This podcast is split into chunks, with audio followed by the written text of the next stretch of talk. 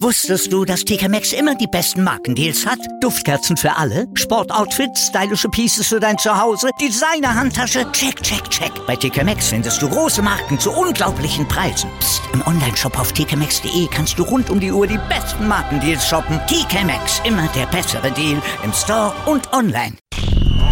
90 Plus On Air.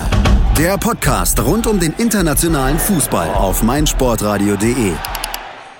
Herzlich willkommen zum 90 Plus Topspiel der Woche auf meinsportradio.de.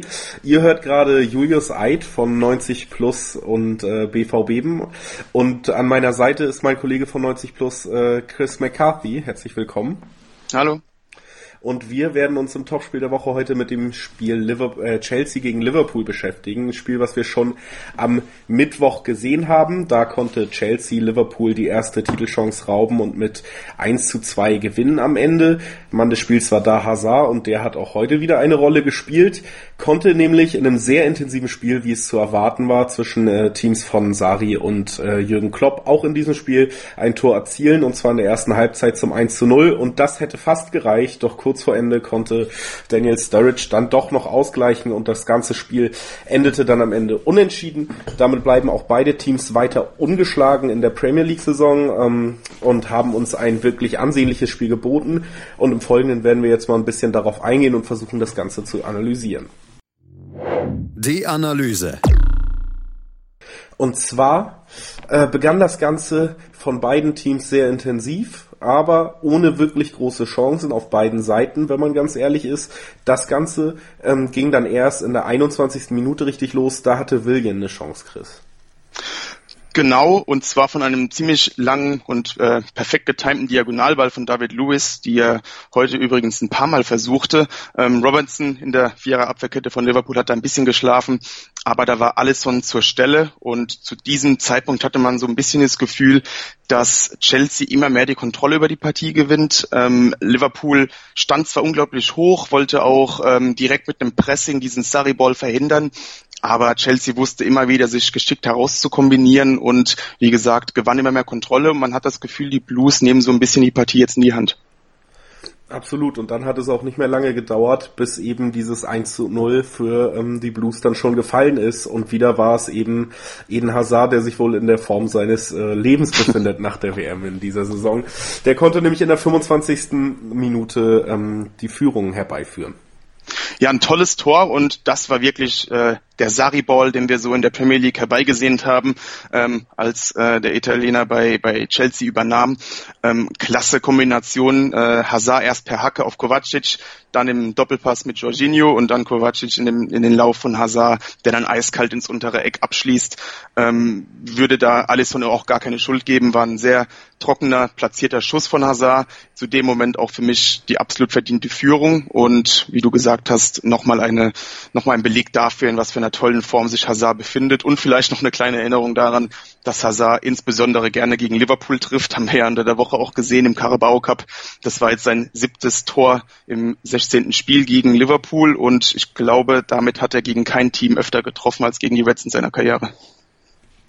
Ist denn das Tor nur dadurch zu erklären, dass man Hazard im Moment in manchen Situationen gar nicht verteidigen kann, weil er so gut drauf ist? Oder ähm, kann man da durchaus einige Sachen rausstellen, dass Liverpool da auch vielleicht Fehler gemacht hat?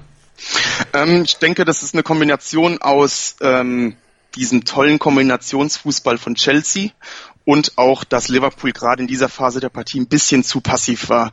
Ähm, wenn man hoch steht gegen Chelsea, dann muss man hellwach sein, wenn, denn Sarri-Teams, die finden für üblich immer diese Lücke. Und, und wenn sie sich den Ball noch ein paar Mal hin und her schieben, irgendwann ist die Lücke da, irgendwann gibt es ein Endprodukt zu dieser tollen Kombination und die war in diesem Moment dann Hazard der leitet das auch noch selbst ein, also perfekt von ihm gespielt und ähm, von ihm natürlich herausragend, aber es war eher so das Gesamtkonstrukt äh, dieses perfekten Sari-Angriffs und natürlich auch, dass Liverpool gerade da ein bisschen zu schlafmützig reagierte. Äh, Trent Alexander-Arnold in dem Moment zum Beispiel, da merkt man noch ein bisschen die Unerfahrenheit, schaut in dem Moment nur auf den Ball, merkt gar nicht, dass Hazard ihm vorbeiläuft und dann war es auch schon passiert.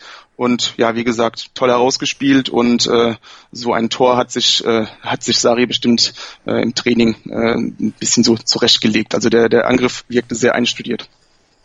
Generell wirkte das Spiel über weite Teile so, als würde äh, Saris Plan auf jeden Fall aufgehen. Das frühe Tor hat dann auch noch mit reingespielt und Chelsea hat sich aber entgegen der eigentlichen DNA, die Sari eigentlich vertritt, weit zurückgezogen, ähm, defensiv sehr intelligent agiert. Dennoch kam es immer weiter, äh, kam es auch mal zu Chancen von Liverpool. Zu nennen ist da vielleicht in der 32. Minute die Chance für Salah, die ähm, Rüdiger nur knapp auf der Linie klären konnte. Ähm, generell hatte Liverpool in dem Zeitpunkt auf jeden Fall mehr vom Spiel Spiel, aber man hatte nicht unbedingt das Gefühl, dass es jetzt in eine Richtung kippt, die wirklich gefährlich für Chelsea werden könnte. Genau, das Gefühl hatte ich auch. Also klar, Liverpool hat sich alleine von dieser Grundintensität, die die Reds immer so auszeichnet, ab und zu diese Gelegenheiten herausgespielt. Aber ich hatte das Gefühl, dass die Blues insgesamt einfach mehr Spielkontrolle hatten. Äh, wie du gesagt hast, Chelsea zog sich zurück, ließ Liverpool auch das Spiel aufbauen. Etwas, was Liverpool nicht ganz so gerne macht, mit, mit großer Geduld. Und Chelsea dagegen agierte extrem geduldig und ähm, was mich besonders da überraschte, war, dass Chelsea in der Defensive so organisiert stand. Ähm, das ist für mich fast noch beeindruckender, als dass dieses Sarri-Ball so toll klappt, ist, weil die Defensive der Blues, die ist jetzt nicht unbedingt herausragend besetzt. Also David Luiz ist ja bekannt für seine kleinen Aussetzer. Ähm, Aspilicueta und Alonso sind auf den Außenverteidigerpositionen vielleicht nicht die allerschnellsten. Aber diese perfekte Organisation, dass man da abgestimmt war und sehr gut strukturiert war, die machte es Liverpool ungemein schwer, aus dem Spiel heraus wirklich große Chancen zu kreieren. Das war meistens durch, durch reine Intensität und ab und zu durch einen kleinen individuellen Fehler bei Chelsea noch ein kurzes Wort zu Antonio Rüdiger, der eben bei dieser äh, Chance, an, äh, bei der Salah schon am Torhüter vorbeigezogen war und dann mit dem schwachen Rechten aufs Tor aus spitzem Winkel abschließen konnte, eben geklärt hat. Auch der Leis, äh, zeigt bis jetzt in dieser Saison wirklich ähm, fantastische Leistung unter Sari und hat sich nochmal wirklich gesteigert. Oder wie würdest du seine Auftritte bis jetzt bewerten? Ja, absolut richtig. Ähm, Gerade Rüdiger, wenn man mal ein bisschen ähm, mal durch die Medienlandschaft geht vor ein paar Jahren, wurde bei ihm gerade mal das Fußballerische ein bisschen bemängelt. Ähm, klar, seine, seine rohe Athletik und auch sein Riecher für, äh, für die Aktion in der Defensive, die, die waren bekannt. Das macht er auch sehr gut. Und das Problem war bei ihm scheinbar immer so ein bisschen das Passspiel, ähm, die Technik. Und da hat er ohnehin schon einen großen Sprung gemacht. Und jetzt gerade unter Sari glaube ich, dass, dass Rüdiger enorm davon profitiert. Also äh, er könnte jetzt wirklich der komplette Innenverteidiger werden, wird mit dem Ball immer sicherer, wird immer besser im Passspiel. Und wie du gesagt hast, eine tolle Entwicklung und ähm, natürlich auch etwas, was man äh, im Hinblick auf die deutsche Nationalmannschaft äh, auf jeden Fall im Auge behalten muss. Genau. Ähm, die restliche Halbzeit gestaltete sich ähnlich dem, was wir beide eben schon ausgeführt haben. Das heißt, äh, Chelsea zwar mit weniger Ballbesitz, aber einem sehr guten, intelligenten Verteidigen gegen Liverpool, die sich auch nicht mehr die allergrößten Chancen herausspielen konnten in diesem Spiel, bis es dann zum Halbzeitpfiff kam. Gibt es da noch irgendwas, was du in der ersten Halbzeit anführen möchtest oder können wir direkt in die zweite gehen? Nee, das hat eigentlich gut gepasst. Also, äh, wie du gesagt hast, äh, Chelsea wirkte kontrollierter, auch wenn es weniger Ballbesitz war. Liverpool fehlte so ein bisschen der, der, die letzte Zündung in der Offensive. Und es war insgesamt einfach ein extrem schnelles Spiel mit sehr viel, viel Tempo und Intensität. Und man dachte eigentlich jetzt zur Halbzeit, dass beide Teams da ein bisschen Zug rausnehmen müssen. Aber genau das ist dann nicht passiert. es ging nämlich wirklich genauso intensiv weiter. Das äh, ist auf jeden Fall einer der Hauptpunkte, warum das Spiel auch einen wirklich hohen ähm, Wert zum Schauen hatte dann am Ende. Und äh, die erste Halbzeit begann erstmal damit, dass Chelsea ähm, ein, zwei Minuten nochmal sich in der Hälfte der Liverpooler aufhielt, dann aber in denselben, ähm, sagen wir mal, Verteidigungsmodus, Verwaltungsmodus würde dieser ähm, starken dieses, diesem starken Defensivverhalten da nicht ganz gerecht werden, ähm, zurückfiel und man erstmal bis fast zur 60. Minute nicht wirklich viel gesehen hat. Dann kam Mané aber zu einer Chance. Genau, dann hat man so das Gefühl gehabt, dass Liverpool jetzt ein bisschen mehr das Heft in die Hand nehmen will. Ähm, die sowieso schon hohe Intensität steigerte sich nochmal bei den Reds. Also Liverpool hat bei diesem Spiel sehr, sehr viel investiert. Chelsea wurde für meinen Geschmack da schon etwas zu passiv. Also man hatte das Gefühl, Chelsea spielt eher so, als ob es äh, bereits 2 zu 0 steht. Und äh, deswegen war das ja auch so gefährlich. Und dann kam man nie zu einer tollen Chance im Strafraum. Und man muss sagen, klasse gehalten von Kepa, der der wirklich sehr, sehr schnell ähm, reagiert und nach unten fällt und so den Ball aus dem kurzen Eck befreit.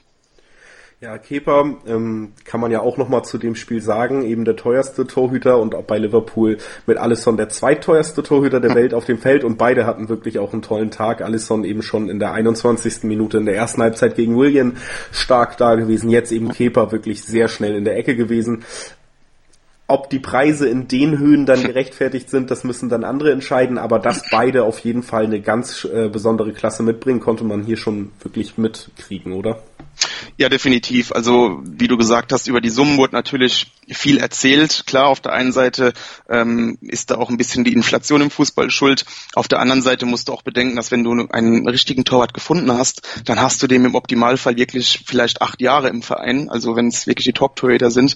Und ich denke, wenn Kepa und auch Alisson so weitermachen, gerade vom reinen Torwartspiel, dann hat sich die Summe vielleicht schon gelohnt für beide Teams. Denn wenn du da wirklich Ruhe hast zwischen dem Pfosten, dann bist du zufrieden, dann hast du auch gerne diese Summe ausgegeben. Und wie gesagt, äh, es ist noch sehr früh, aber bisher scheinen beide Keeper wirklich äh, diesen hohen Anforderungen gerecht zu werden.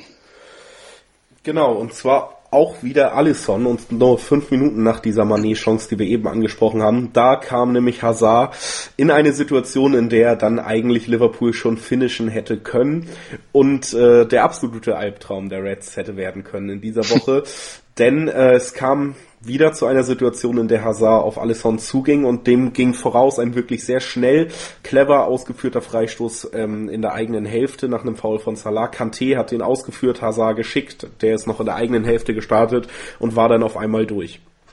Ja, und da hat alles natürlich herausragend reagiert, ähm, macht es Hazard einfach schwer, äh, eine Ecke, eine Lücke zu finden, um abzuschließen. Ähm, ich war eigentlich schon kurz davor, ich habe gedacht, den macht Hazard auf jeden Fall. Dann hätten sich die Schlagzeilen heute von selbst geschrieben. Liverpool Killer Hazard schlägt zu, wäre wahrscheinlich auch Mann des Spiels gewesen, aber wie du sagst, der Brasilianer hatte etwas dagegen und ich hatte es in dem Moment auch irgendwie befürchtet. Es hat sich dann natürlich auch gerecht. Das hat es, aber noch nicht direkt, äh, sondern es hat noch ein bisschen gedauert. Erst hat sich dieses ganze Szenario auf dem Feld, wie wir es jetzt schon ein, zwei Mal ausgeführt haben, ein bisschen fortgesetzt. Chelsea wirkte tatsächlich im Laufe der zweiten Halbzeit etwas passiv, und hat eben Liverpool sehr viel Raum gegeben und das führt dann im Endeffekt gegen eine Mannschaft wie Liverpool, die eben doch eine gewisse Qualität besitzt, auch irgendwann zu Chancen für Liverpool. Relativ bezeichnend war es aber, dass die erste wirklich gute in dieser Phase dann doch nach einem individuellen Fehler beziehungsweise eines Ausrutschers von Aspilicueta ähm, zustande kam. Dadurch kam eben Robertson auf der linken Seite zur Flanke und Shakiri äh, zum Abschluss leider mit seinem schwachen Fuß und deswegen auch der Abschluss relativ kläglich. Ja, darf man machen, aber wie du gesagt hast, schwacher Fuß ähm, ist nicht ganz so einfach, wie das aussieht in der Situation. Ähm, der Ball kommt auch sehr schnell rein von Robertson und äh, dadurch hat Shakiri da keine Kontrolle mehr bekommen über den Schuss und ja, das war der Moment, wo wirklich Liverpool äh, noch mehr reinsteckte, unbedingt diesen Ausgleich erzwingen wollte und wenige Minuten später ähm, kam es ja schon zur nächsten Situation. Milner frei im Strafraum, flankt auf Firmino und da war David Lewis zur Stelle, der auf der Linie klärte. Also in diesem Moment drohte Liverpool schon den Ausgleich zu erzielen, aber die Chelsea-Abwehr, die hielt dann doch noch stand. Doch noch, aber eben nicht bis zum Ende nämlich äh, wirklich auf äh, der Kante der regulären Spielzeit nahm sich dann Sturridge, der schon, äh, der im Laufe des Spiels dann eingewechselt wurde, ein Herz und äh, zeigte, dass er es noch besser kann als im Carabao Cup, wo er schon die Latte getroffen hatte mit einem ähnlichen Schuss und traf aus, lass es ähm, 23 Meter gegen sein wirklich äh, perfekt unter die Latte in den rechten Winkel, vielleicht äh, links vor dem äh, Strafraum abgeschlossen und schoss ein absolutes Traumtor, was dann eben zur, wenn man ganz ehrlich ist, doch schon auch verdienten, ähm, zum verdienten Unentschieden führte. Ja, durchaus. Also wie gesagt, ähm, ich war 60 Minuten lang sehr von Chelsea beeindruckt. Ähm, muss auch sagen, dass Sari da wirklich einen tollen Gameplan bereitgelegt hatte, den Chelsea auch wirklich sehr toll umsetzte. Aber damit dieser Plan auch komplett aufgeht, hätte Chelsea dieses 2 zu 0 schießen müssen. Daran ist Sari jetzt nicht schuld. Ähm, hätten die, die, die Spieler auf den Platz machen müssen. Und so wurde Liverpool dann ab der 60. immer stärker, hat sich dann alleine durch diesen Kampf schon und die Intensität, mit der man zu Werke ging, reglich diesen Ausgleich verdient.